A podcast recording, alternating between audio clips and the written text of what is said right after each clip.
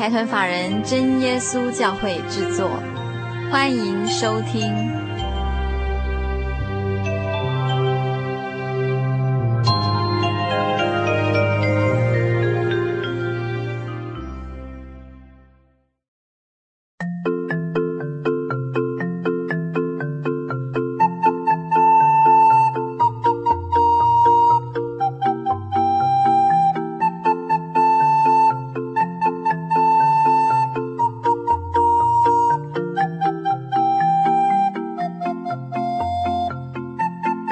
游牧民族在空中的朋友，大家好，我是佩芝，很高兴一个星期的时间又到了。今天是我们心灵游牧民族第一百九十七集的节目播出。在今天的节目里，我们要继续跟所有听众朋友进行“耶稣是谁”这个单元。在第九集的单元里面，我们要特别跟大家分享主耶稣教导我们做人处事的道理，以及另外一个重点，就是在我们的人生里。哪一件事情最重要？在我们进行我们今天正式的节目之前，在这里要跟所有听众朋友们播报全省各地心灵的游牧民族的播出频道以及播出时段。台北地区请收听全景电台 FM 八九点三，每个星期天晚上十点到十一点。云林地区请收听新云林之声 FM 八九点三。每个星期天上午十点到十一点，台中地区请收听大千电台 FM 九九点一；每个星期天晚上九点到十点，嘉义地区请收听生辉电台 FM 九五点四；每个星期天晚上十点到十二点，台南地区请收听幸福之声 FM 九九点七；每个星期天下午一点到两点。南部地区也可以收听金台湾电台 FM 八八点九，每个星期天晚上十点到十一点。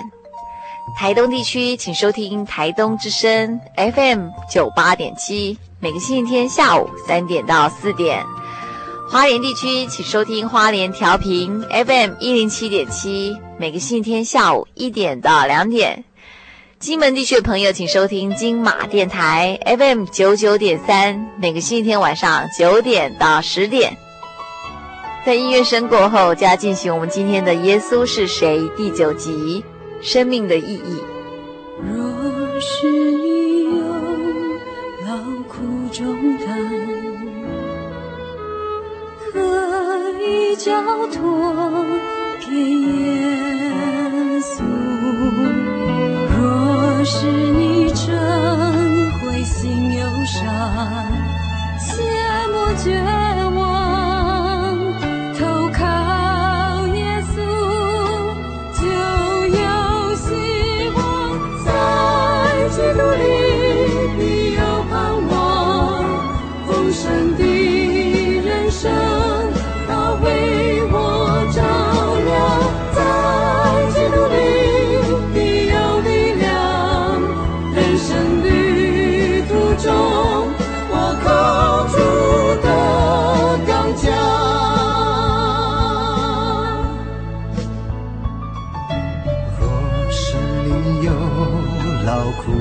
担可以交托给耶稣。若是你真灰心忧伤，切莫绝望，投靠耶稣，就有希望，在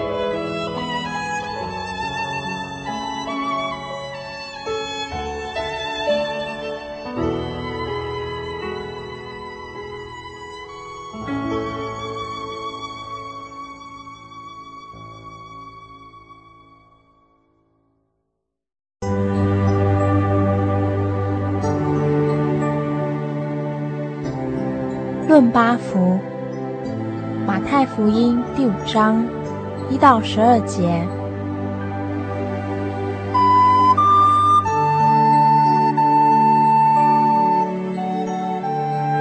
耶稣看见这许多的人，就上了山，既已坐下，门徒到他跟前来，他就开口教训他们，说：“虚心的人有福了。”因为天国是他们的，哀痛的人有福了，因为他们必得安慰；温柔的人有福了，因为他们必承受土地；饥渴慕义的人有福了，因为他们必得饱足；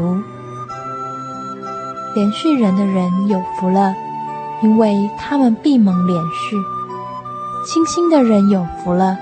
因为他们必得见神，使人和睦的人有福了，因为他们必称为神的儿子。为义受逼迫的人有福了，因为天国是他们的。人若因我辱骂你们，逼迫你们，捏造各样坏话毁谤你们，你们就有福了。应当欢喜快乐，因为你们在天上的赏赐是大的。在你们以前的先知，人也是这样逼迫他们。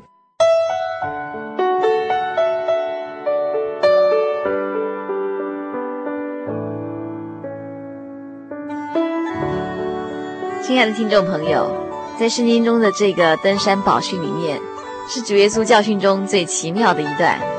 非常值得我们细细品味，在这个所谓的八福里面，主耶稣亲口讲述的登山宝训，其实是带着权柄以及能力的，是特别为了天国的子民提供一系列的律法以及行为标准，成为这些蒙恩得救的人新生活的原则。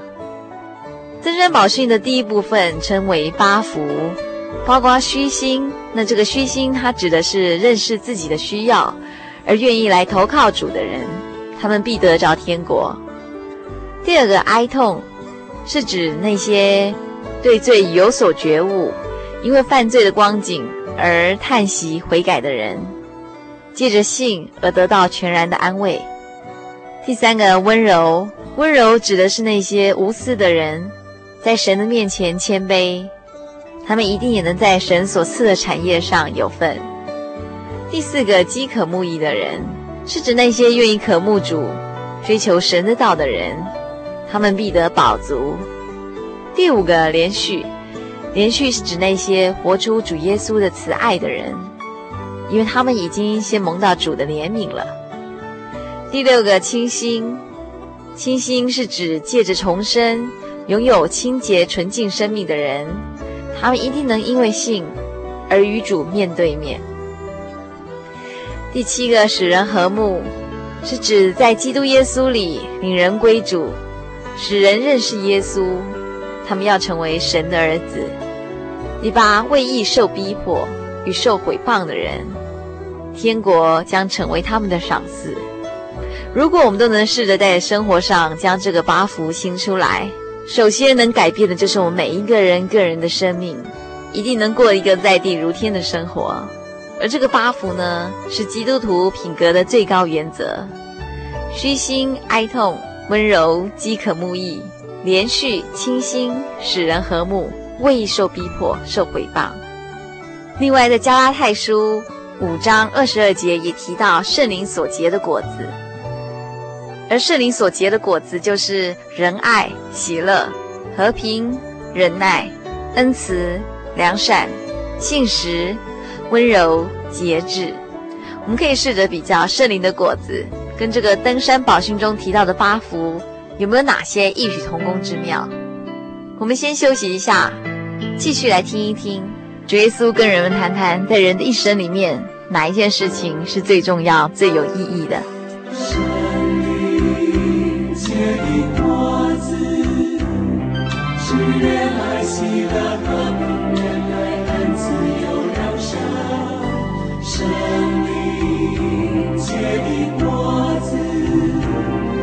是心事、温柔、节制，这样的事愈发不禁止。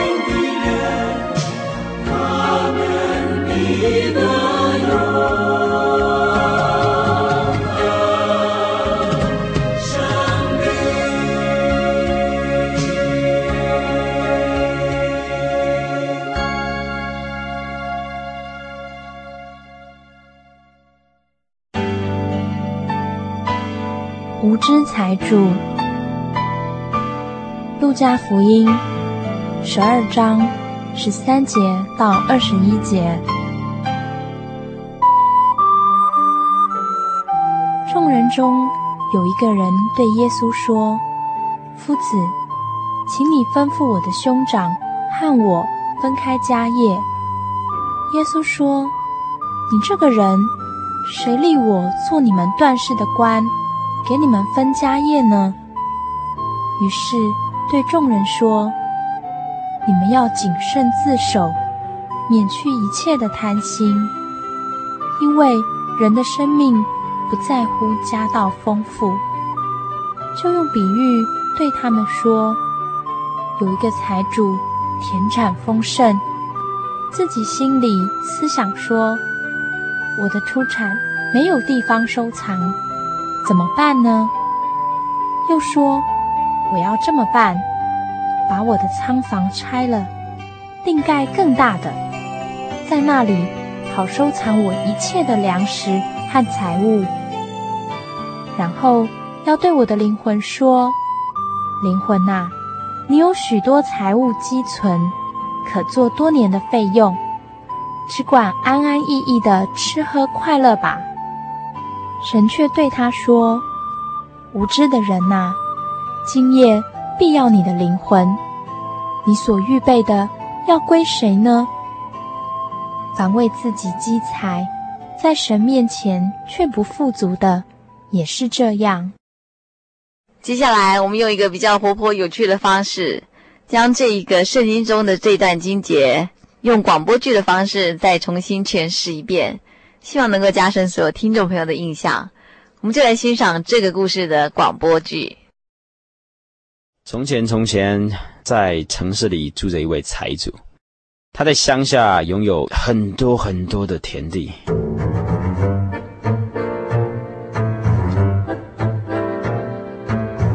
他每天都在想，我要怎么利用这些田地来赚大钱啊？虽然这财主已经很多很多钱，但他觉得还是不够，所以他每天都在动脑筋，要怎样才能够让他变得更富有？终身就只有一个嗜好。每天早上起来必定做的事情，就是拿起钞票来数，看着钞票一张一张的通过他的手指，他就产生一种快感。就这样子，日子一天一天的过去。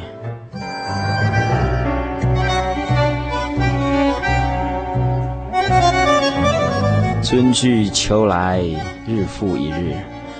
这位财主整天就是这样数钞票过日子。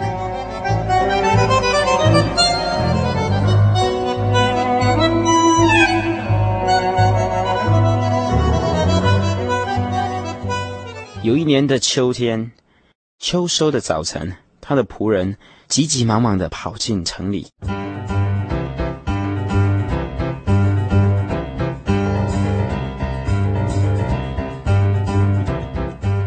主，财主，报告你一个好消息，今年你的东南西北方大农田全部丰收。这位财主啊，正在数着手中的钞票，一听到这消息，马上从椅子上跳起来，哇，给你叹死啊啦！哎呦，钱追的是安尼啦，钱追个无地开，哇，高兴的就在飞舞的钞票当中旋转跳舞，啊，歹势啦，今年个大叹钱啊啦！哎呀，有钱就是安尼啦，要爱什么就有什么，用钱什么拢嘛买得到。哎呀，跟你讲啊，对今仔开始啊，只管啊安心的吃啉快乐啦。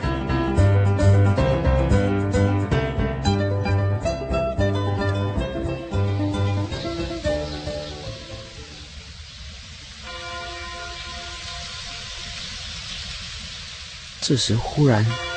从天上传来一个庄严又温柔的声音，告诉他：“无知的人呐，今夜要取走你的灵魂，你所预备的要归谁呢？你所预备的要归谁呢？”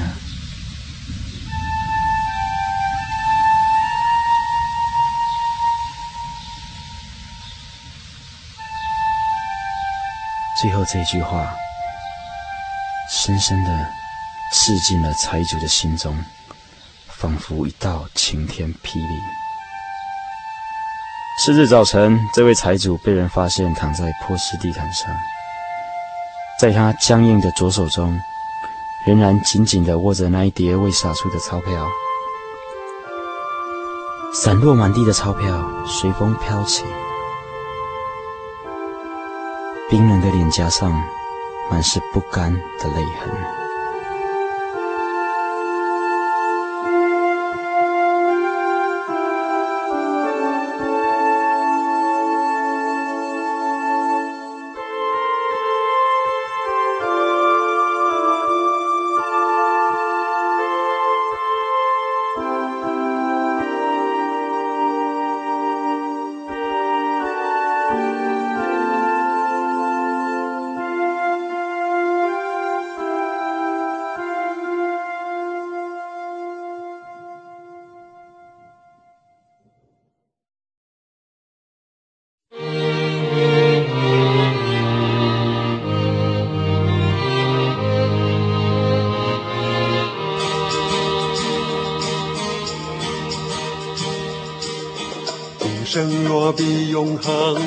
让我们吃喝快乐吧。管那生命尽头有没有方向，答案今生若比永恒长，让我们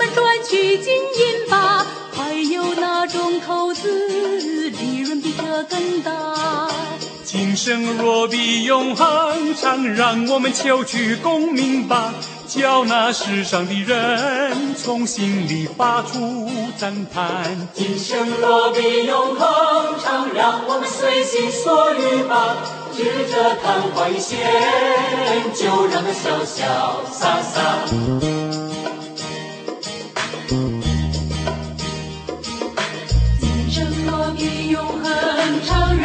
吃喝快乐吧。管他生命尽头有没有方向答案。今生若比永恒长，让我们赚取金银吧。还有哪种投资？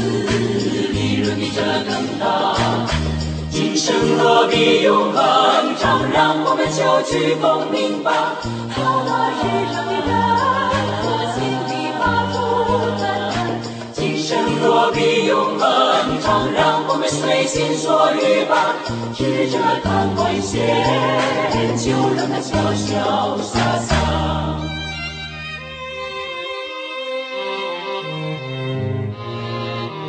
可是谁不晓得，今生不比永恒长，不比永恒长，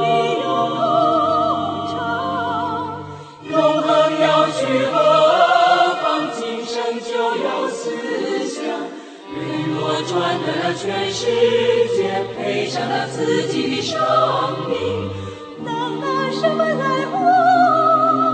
能拿什么来换？能拿什么来换？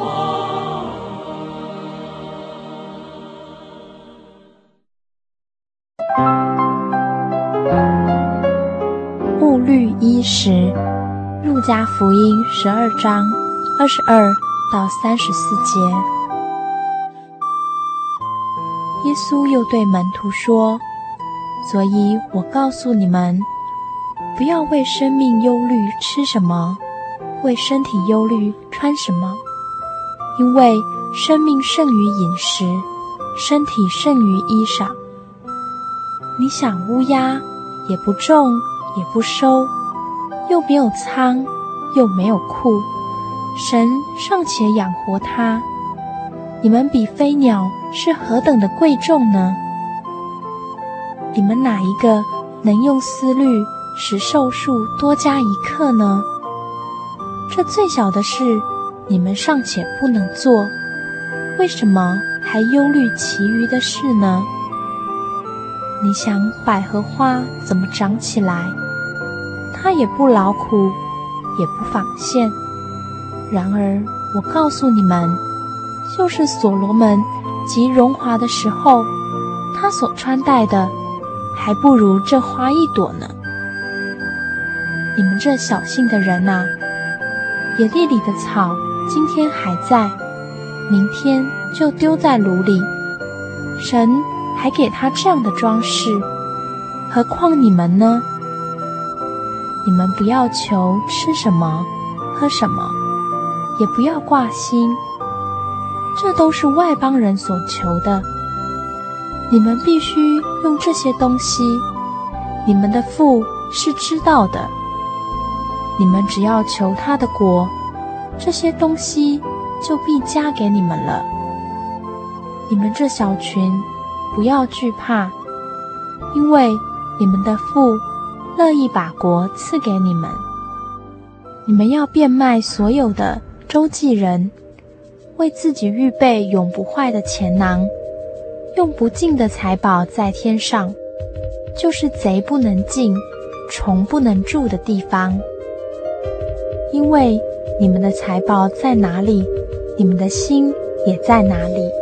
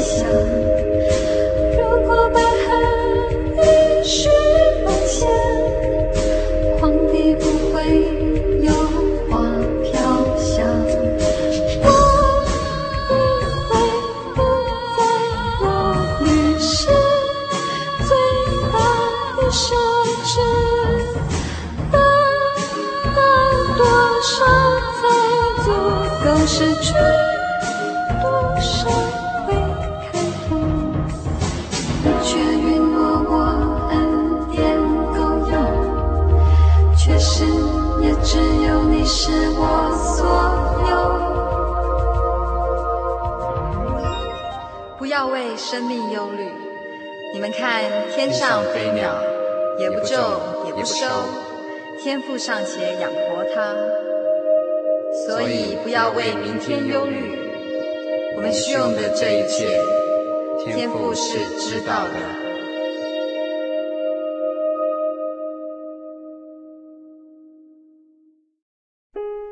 背起十字架跟从主。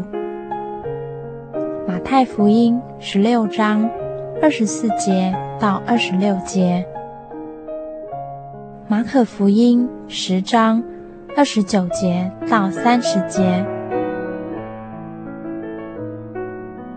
于是耶稣对门徒说：“若有人要跟从我，就当舍己，背起他的十字架来跟从我。因为凡要救自己生命的，必丧掉生命；凡为我丧掉生命的，必得着生命。人若赚得全世界，赔上自己的生命，有什么益处呢？人还能拿什么换生命呢？耶稣说：“我实在告诉你们，人为我和福音撇下房屋，或是弟兄、姐妹、父母、儿女、田地，没有不在今世得百倍的。就是房屋、弟兄、姐妹、母亲、儿女、田地，并且要受逼迫。”在来世必得永生。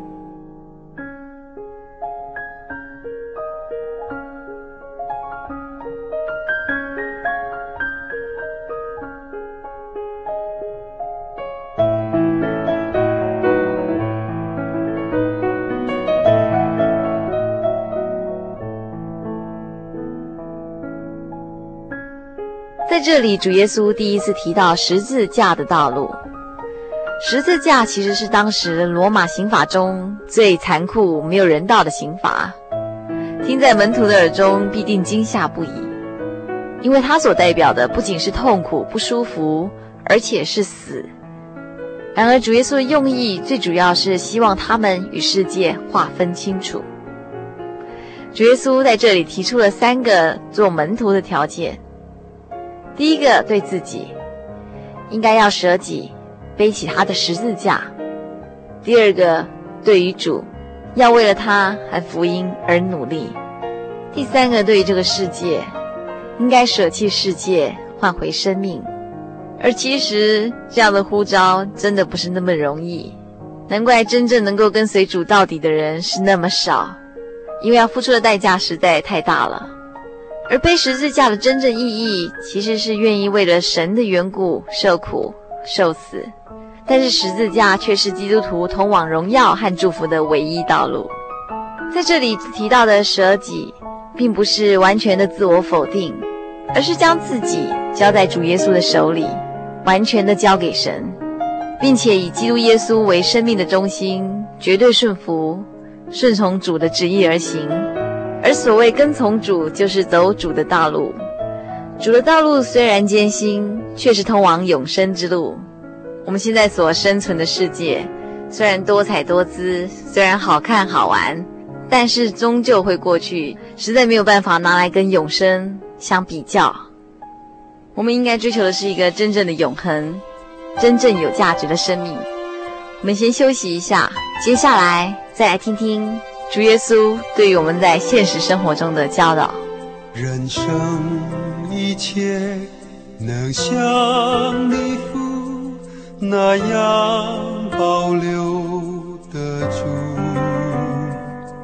人生一切能像你父那样不虚空，人生一切能像地府那样能够满足，人生一切能像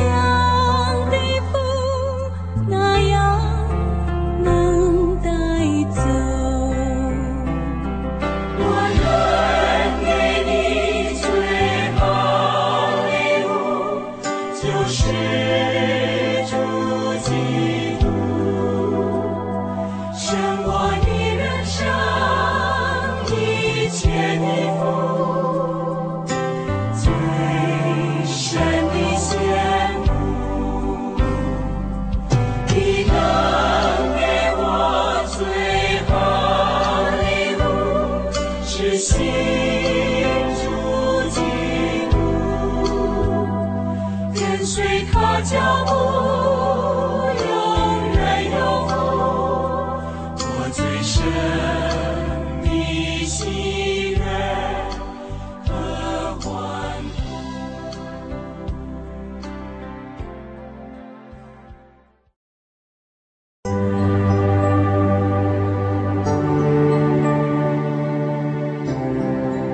缺少一件。马可福音十章十七节到二十二节。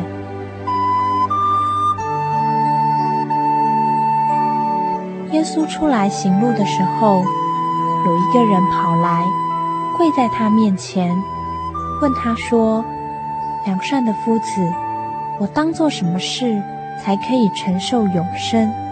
耶稣对他说：“你为什么称我是良善的？除了神一位以外，再没有良善的。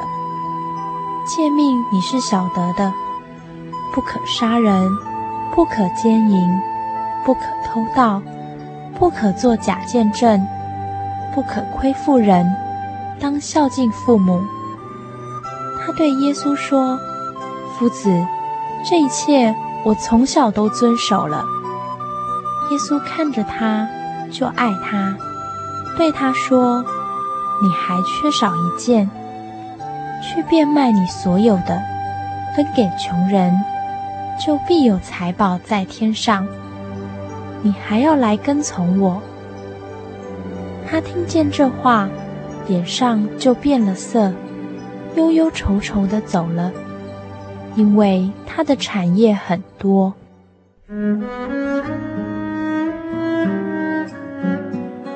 在这里，我们不难想象，一个前程似锦、有心追求神的道的年轻人，来接近耶稣，寻求永生，可是最后竟然是忧忧愁愁的走了。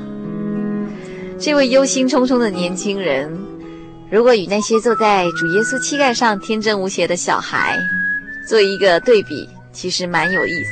这个年轻人他想要进天国，可是却不肯回转向小孩。孩子看见所喜欢的东西，就马上丢掉手中的东西，去拿所要的东西。但是反过来说，这一位年轻人却不行，他放不下他所拥有的一切。虽然律法和道德上所有的要求，这位年轻人都遵守了，但是主耶稣知道他的问题。主耶稣向他发出一个舍己背起十字架的挑战，对他说：“你还缺少一件，去变卖你所有的，分给穷人。”而且你还要来跟从我，而且你还要来跟随我。主耶稣的要求不是十分之一，而是百分之百。这个人听了以后，血液几乎凝固了起来。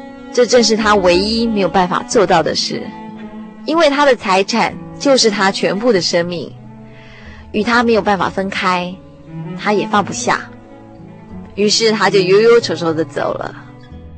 其实非常可惜，他如果能真的好好思想主耶稣对他所说的，他在地上舍去的其实是积存在天上。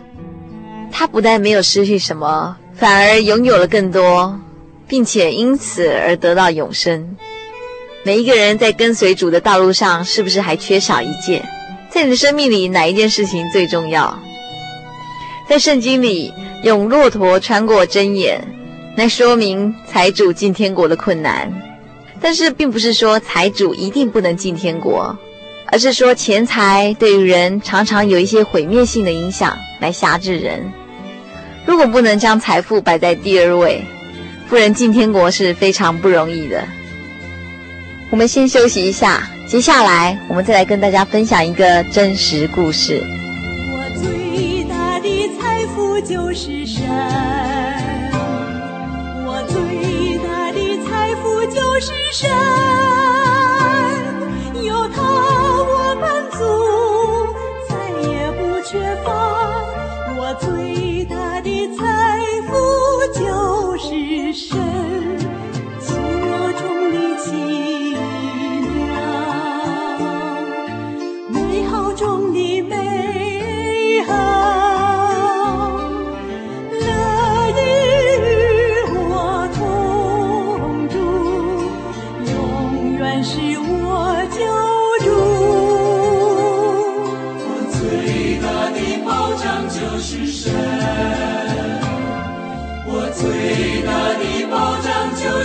神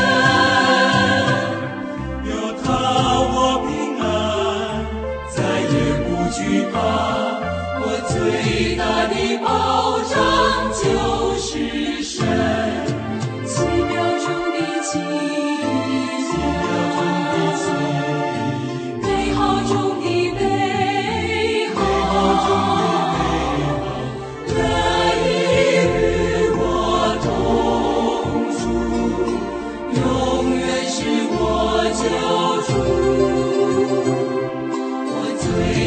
的喜乐就是神，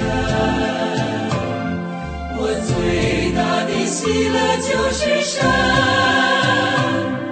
有他我喜乐，再也不消沉。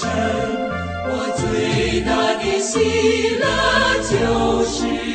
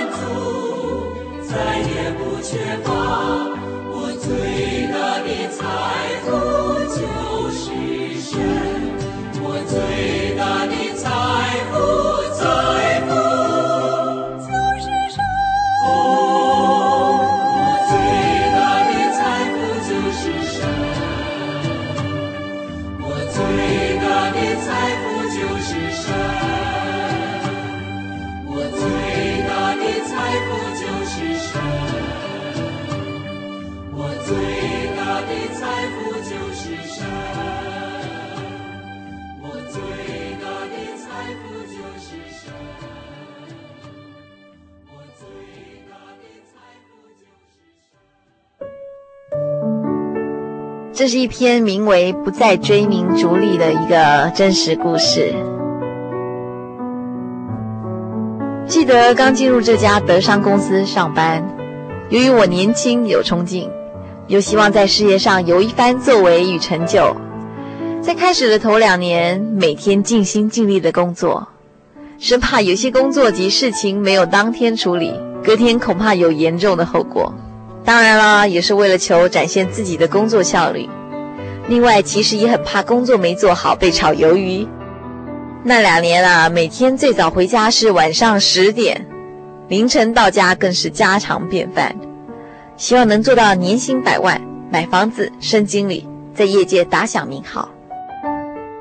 当上台湾分公司的总经理，一直是我最大的梦想。不是说人因为梦想而伟大吗？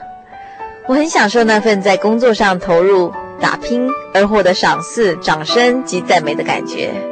这其实是很累人的，体力、脑力的负荷，工作的繁重，业绩的压力都得默默承受。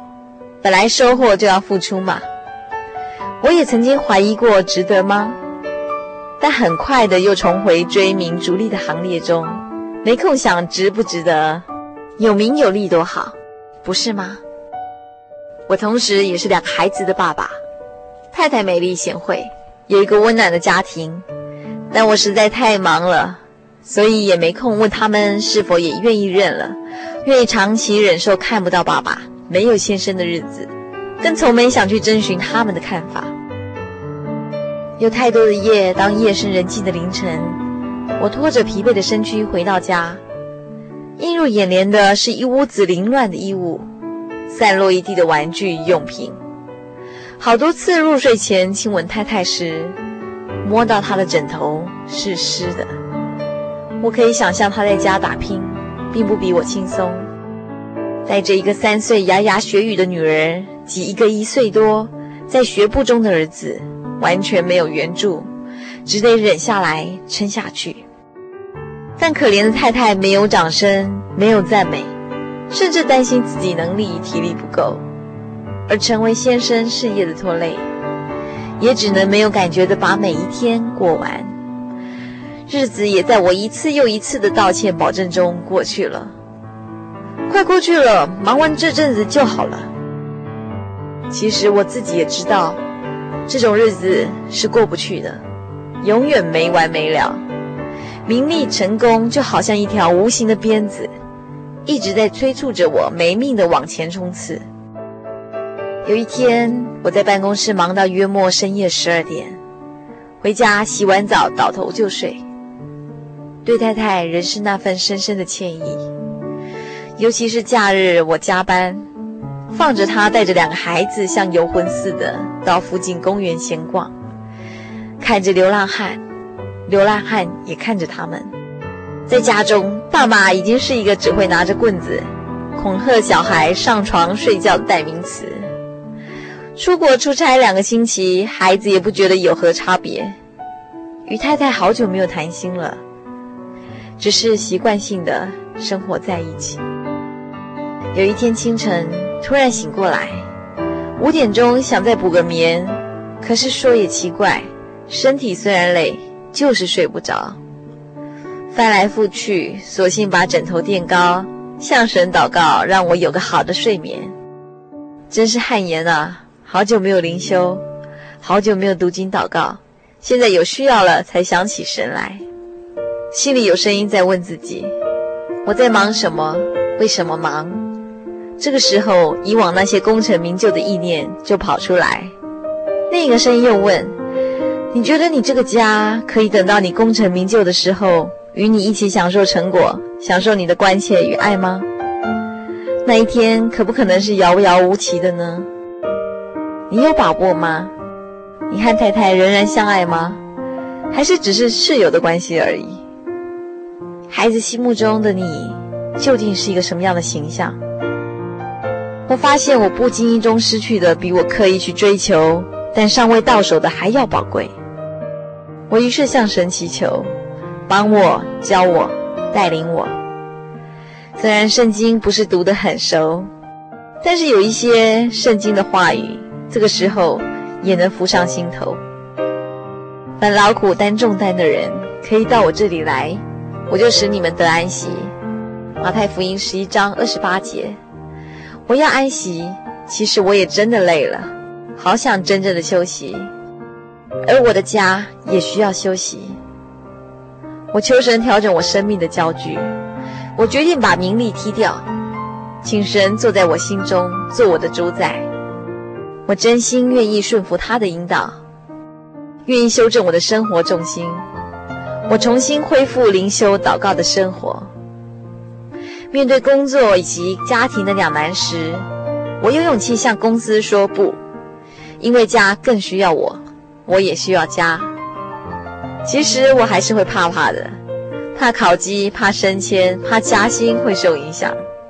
但又想起另外一节经节，赏赐的是耶和华，收取的也是耶和华。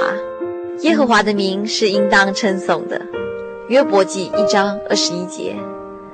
是的，我知道，不管我们怎么努力拼命，费尽心思，处心积虑，都比不上神赐下的一点点祝福。我学着将工作上的担子交给神，虽然每天仍然有很多我觉得蛮重要、紧急的事，但是我将它放下，留着隔天再来处理，以便准时下班回家陪家人。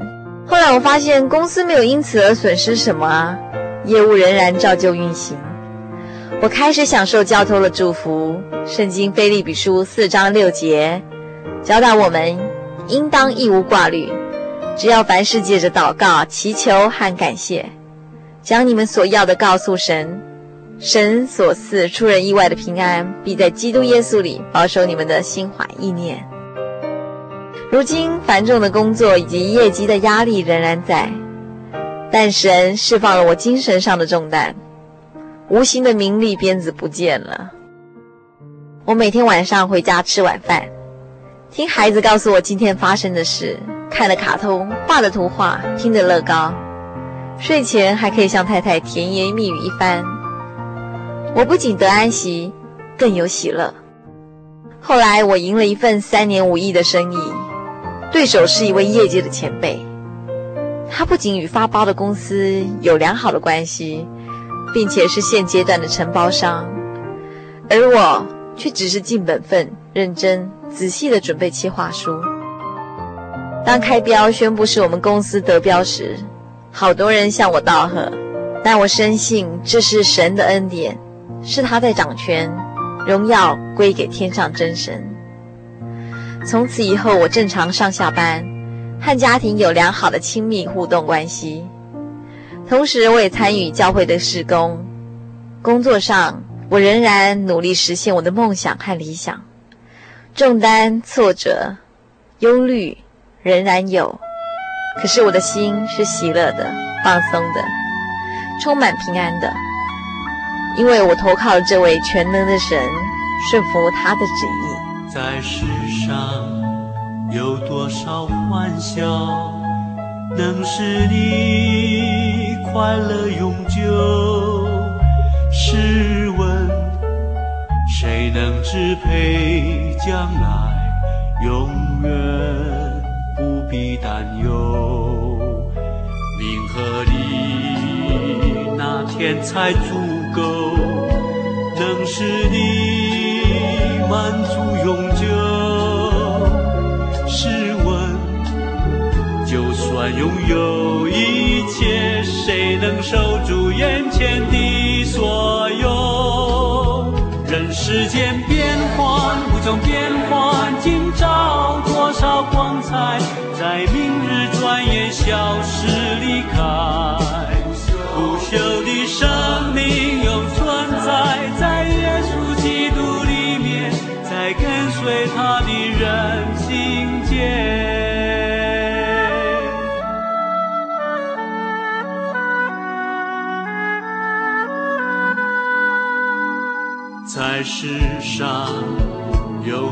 到欢笑能使你快乐永久。试问谁能支配将来永远？不必担忧命和你那天才足够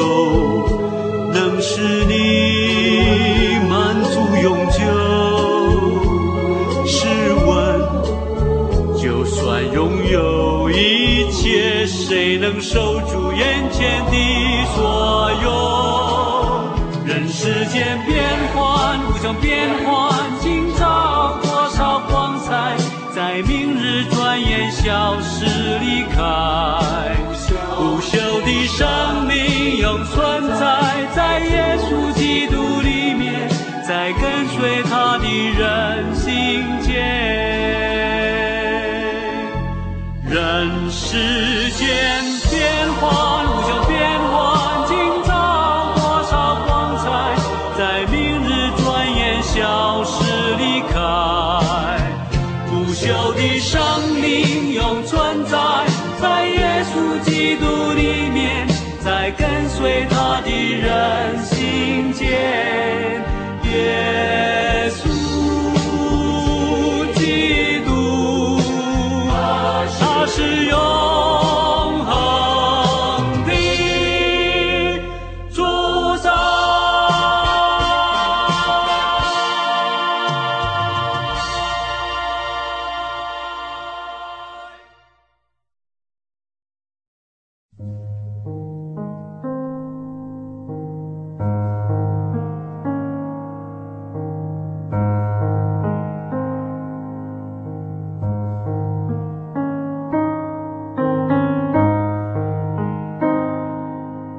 听众朋友，短短一个小时的时间，到这里又要接近尾声了。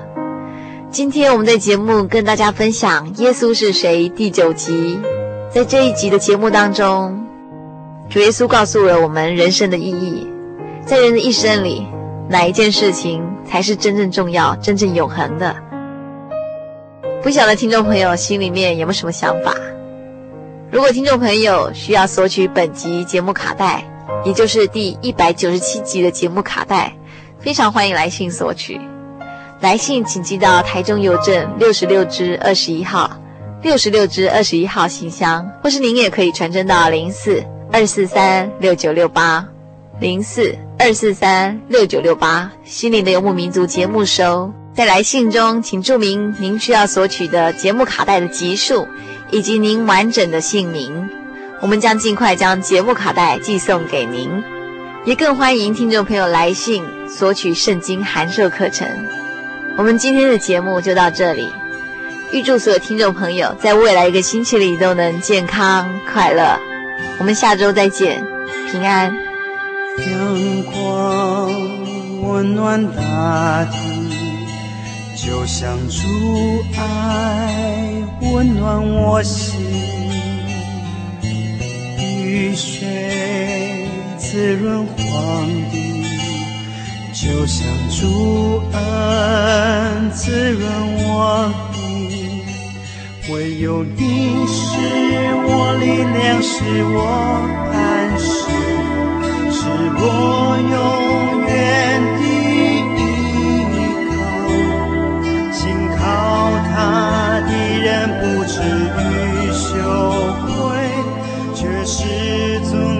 和荣耀，唯有你是我力量，是我磐石，是我永远的依靠。哦，耶稣，我要一生赞美你，用我一生赞。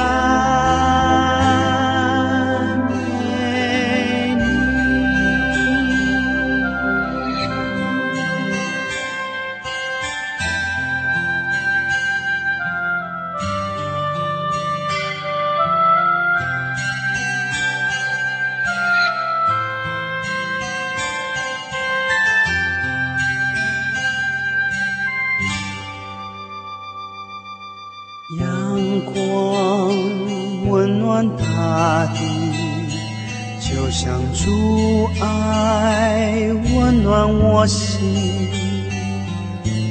雨水滋润黄驴，就像主恩滋润我灵。唯有你是我力量，是我磐石，是我永远。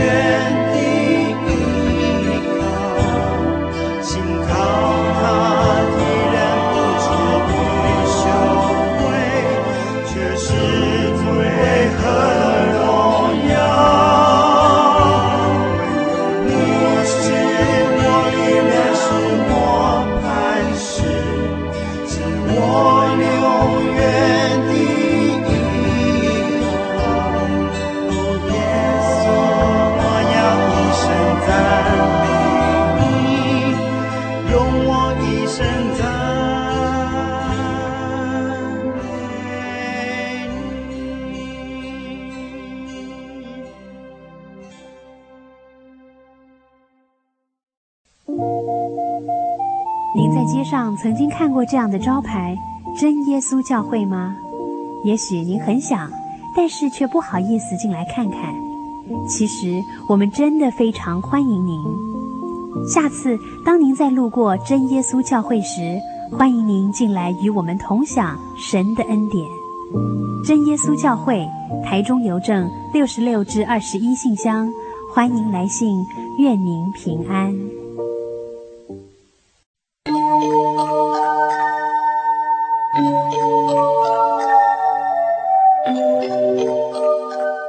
嗨，各位亲爱的朋友们，短短一个小时的时间又要接近尾声了。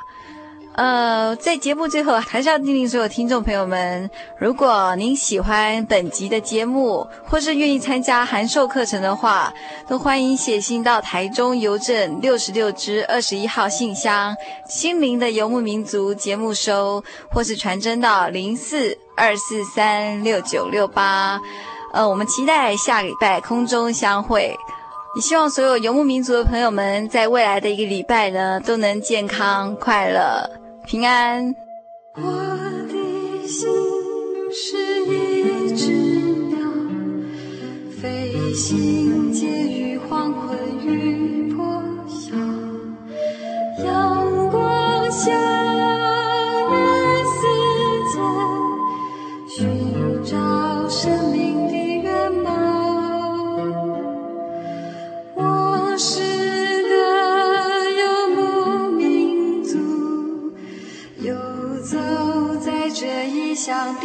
小路，